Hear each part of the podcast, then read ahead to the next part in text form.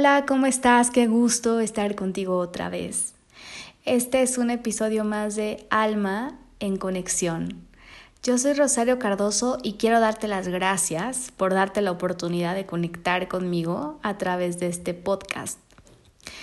Y mm, si ya me conoces, sabes que antes de entrar en materia, te voy a invitar a que conectes con tres cosas por las que sientas gratitud el día de hoy estos tres eventos o personas, cosas lindas que hayas vivido a lo largo de estos días y que todavía te hagan esbozar una sonrisa, te invito a que traigas esa sensación al estómago. Y visualices, conectes con la esencia de eso que te hizo tan feliz. O que probablemente no te hizo feliz, pero que sabes que te está llevando a un puerto nuevo. A veces es necesario aprender a ponernos cómodos en lugares incómodos. Y eso también abona.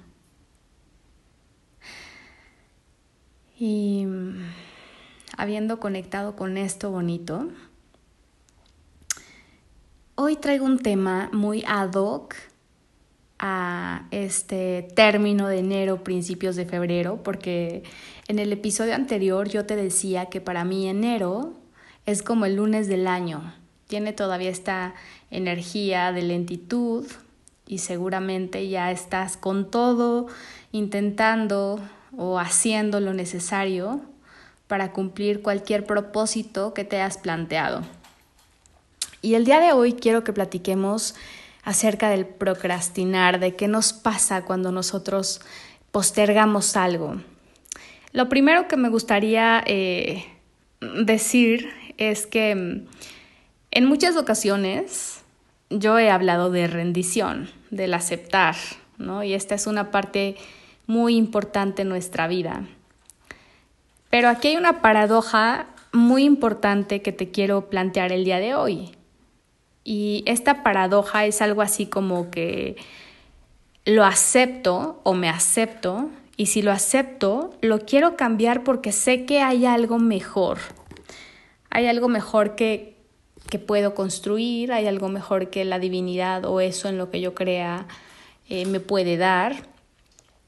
Y entonces me viene esta frase de Carl Rogers, que es un psicólogo humanista, que decía, Solo cuando me acepto como soy es que entonces puedo cambiar. Y esto lo, lo, digo porque las personas queremos cambiar generalmente por dos razones. La primera y la más común es porque estamos disgustados, porque algo nos incomoda mucho em, y nos hace enojar. Entonces, ese es el primer lugar en el que nos ponemos la mayoría de las veces y desde, desde donde nos movemos. Y mm, lo parezca o no, el partir de ahí nos pone en una posición de víctimas, porque vamos desde la reactividad. Pero también hay otra manera, hay otro punto de partida desde, desde donde nosotros sentimos este impulso para cambiar y es por gusto. ¿No? Porque sencillamente dentro de nosotros nos hemos visto siendo esta persona ideal que queremos ser. Entonces, como sabemos que podemos dar más y podemos ser más, no nos podemos quedar aquí en este espacio en donde estamos porque todavía hay muchísimo que alcanzar. Y esta postura es bien bonita porque es una postura de co-creador. Entonces date cuenta, tenemos dos puntos de partida. Uno es desde la víctima, y uno es desde el co-creador. Y dentro de estos procesos de cambio sí pueden haber situaciones dolorosas, de desapego, de soltar. Sin embargo, cuando uno acepta algo, cuando uno se rinde ante algo, recibe fuerzas. Porque de alguna forma esta incomodidad o este dolor o esta frustración libera energía, mientras el sufrimiento la consume. Entonces, date cuenta cómo el dolor es una cuestión natural, humana. El sufrimiento es bien opcional, ¿sale? Entonces, cuando yo no acepto algo o parto desde este lugar de enojo, estoy en disonancia con mi alma. La falta de aceptación positiva e incondicional, como decimos los humanistas, tiene como resultado la frustración. La frustración genera ira y enfado y, entonces esto nos puede llevar a la tristeza y, y si no hay claridad nos lleva a la depresión. Qué bonito, o sea, qué bonito es sencillamente darme cuenta en qué lugar estoy, si estoy triste, si estoy enojado, porque em, si yo me doy cuenta en dónde estoy, estoy siendo consciente y eso me da muchas más posibilidades de expansión. Entonces, ¿por qué procrastinamos? O sea, ya vimos que queremos cambiar, ya estamos analizando en qué punto de partida, qué es lo que nos mueve. Pero, ¿por qué? ¿Por qué procrastinamos? A veces es cierto que no tenemos claro nuestro desde dónde y nuestro para qué. Pero aun cuando lo tengamos claro, nos pasa que de repente comenzamos algo y esta emoción, esta energía nos dura muy poquito. Y, creemos que procrastinar es un defecto de carácter o, o es una maldición misteriosa este, o es sencillamente una falta de habilidad para administrar nuestro tiempo. Sin embargo, quiero decirte que no, que se trata de una manera en la que nosotros enfrentamos emociones desafiantes. No sé si te pasa que de pronto sabes que tienes cosas importantes que hacer y cuando menos te das cuenta ya estás limpiando tu casa o acomodando la alacena. Acomodas la alacena con las especias por colores o en orden alfabético y, y así te pones a hacer algo distinto a lo que sabes que es lo que necesitas hacer. Y lo que hacemos sencillamente es evadir eso que sabemos que probablemente nos va a hacer crecer o que nos va a llevar a un puerto nuevo. Que si bien la tarea que sabes que tienes que hacer puede ser poco placentera o inclusive aburrida, también podría ser que hay sentimientos más profundos relacionados con esta tarea, como dudar de ti mismo, de ti misma, como tener baja autoestima, como sentir eh, esta inseguridad, esta ansiedad. De hecho, podrías llegar a pensar es que no soy lo suficientemente bueno o no soy lo suficientemente inteligente como para hacer este documento, este entregable, este proyecto, escribir este libro o pintar este cuadro o hacer este pastel. ¿Qué opinará la gente de esto?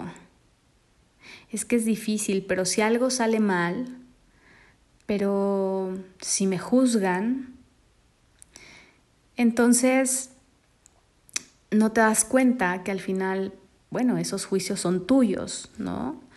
Es, tu manera de verte, es tu manera de vivirte, es tu manera de sentirte. Entonces, la procrastinación es el ejemplo perfecto del sesgo del presente, porque nuestra mente, fíjate muy bien, da prioridad a necesidades o gratificaciones a corto plazo. Sentimos una especie de alivio temporal que no nos damos cuenta, pero que se vuelve un círculo vicioso. O sea, fíjate, tu cerebro siente una recompensa al no sentir este juicio por hacer eso que sabe que tiene que hacer. Y entonces la procrastinación se vuelve también crónica y tiene un costo orgánico muy elevado porque no, no es solamente un tema de productividad ni de tiempo, sino también tiene efectos que son eh, de autodestrucción totalmente y entonces nuestra salud mental y emocional entran y, y, se ven severamente afectadas porque esta inseguridad, esta duda respecto a ti se exacerba al paso del tiempo. Y entonces mira, o sea, como cuando nosotros aplazamos algo para evitar sentimientos negativos, terminamos sintiéndonos peor. Entonces, la solución a este aplazar, a este procrastinar, no, no tiene que ver con sencillamente mm, decirme a mí misma que deje de procrastinar y ni tampoco tiene que ver con una aplicación porque es verdad que hay muchas aplicaciones y que pueden ser muy efectivas, pero esa no es la raíz del problema, sino más bien se trata de aprender a manejar nuestras emociones de una manera distinta.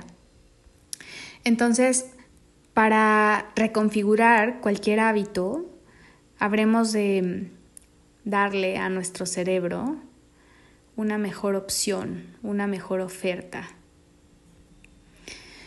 Y eso sin duda es una solución interna y yo creo y siempre lo digo que la autoestima es algo que se practica todos los días. Yo por lo menos procuro empezar el día con estas cosas que más pereza me dan o, con esto que más flojera me, me genera incluso la, la idea de pensarlo, ¿no? Y pues todos son hábitos y los hábitos se construyen. De hecho, eh, los hábitos tienen dos fases.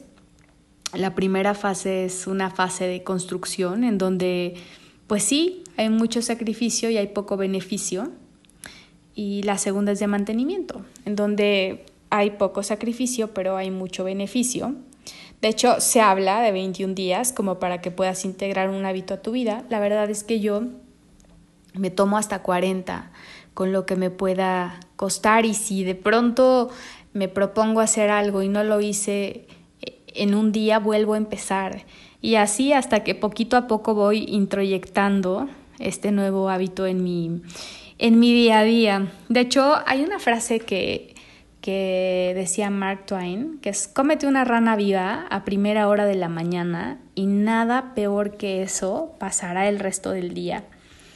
Y justamente tiene que ver con esto que, que te estoy contando. Esta rana representa esta tarea que es la más importante, aunque no precisamente la más urgente, pero que cuando tú la hagas te va a dar el mayor retorno de tu inversión de tiempo, energía y amor propio. Esa es la que te va a dar mayores ganancias. Entonces, qué importante es comenzar haciendo esto porque es una manera de cumplirme a mí, es una manera de volverme confiable conmigo misma y, y, de conectar con el compromiso, con este compromiso que yo tanto demando todos los días de mi equipo de trabajo, de mi pareja, de mi familia, comienzo a dármelo yo. Entonces, acuérdate que esas cosas que muchas veces demandamos tanto afuera es porque nosotros no, no, no nos las estamos dando. Entonces, si tú a lo largo del día, a principio de la mañana, escoges tres cosas, solamente tres cosas que de verdad te cuesten mucho trabajo, pero te sientas y las construyes, a la semana, fíjate muy bien, o sea, es que esto también es hasta medible. A la semana habrás hecho 15 cosas importantes. Estoy hablando de lunes a viernes.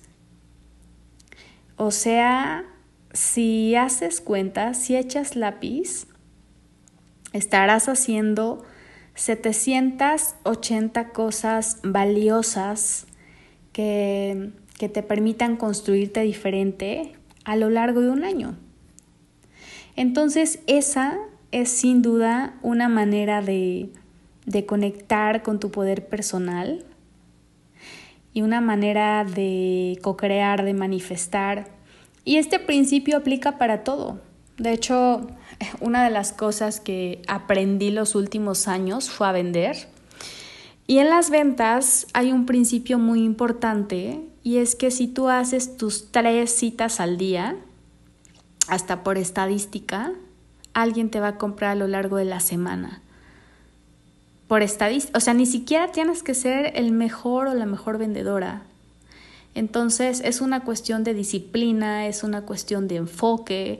Acuérdate que donde pones tu atención es donde vas a manifestar. Sé que esto te lo digo cada episodio, pero me parece una manera de educar a nuestra mente y, y de poner nuestra atención sin evadir a donde sabemos que nos va a redituar algo importante porque de verdad a veces vivimos el día haciendo y haciendo y haciendo y haciendo y cuando termina el día decimos, pero es que no sé qué hice, se me fue el tiempo y no hice lo que yo quería hacer. O me faltaron cosas importantes por hacer. Entonces se nos va el tiempo acomodando la cajonera, la cocina, lavando los trastes, limpiando la casa y dejando lo que es importante, insisto, no precisamente urgente de lado, porque sentimos esta voz dentro de nosotros, muy sutil, que nos dice que no saldrá bien, que no somos suficientes, que para qué perdemos el tiempo.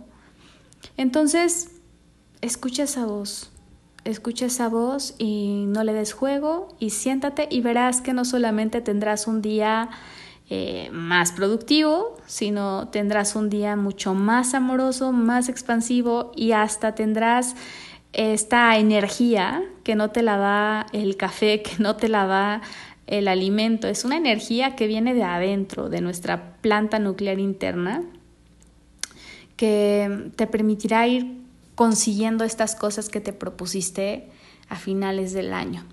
Entonces, bueno, esto es lo que te traigo el día de hoy. Espero que te resuene. Acuérdate que me encuentras en Instagram como Rosario Cardoso P de papá al final. Eh, también mando un newsletter los domingos. Si te interesa, puedes meterte a mi página que es www.rosariocardoso.com y dejar tu contacto para que te llegue mi newsletter. Mientras tanto, te dejo un abrazo y espero que estés teniendo un muy buen inicio de año. Nos escuchamos muy pronto. Bye bye.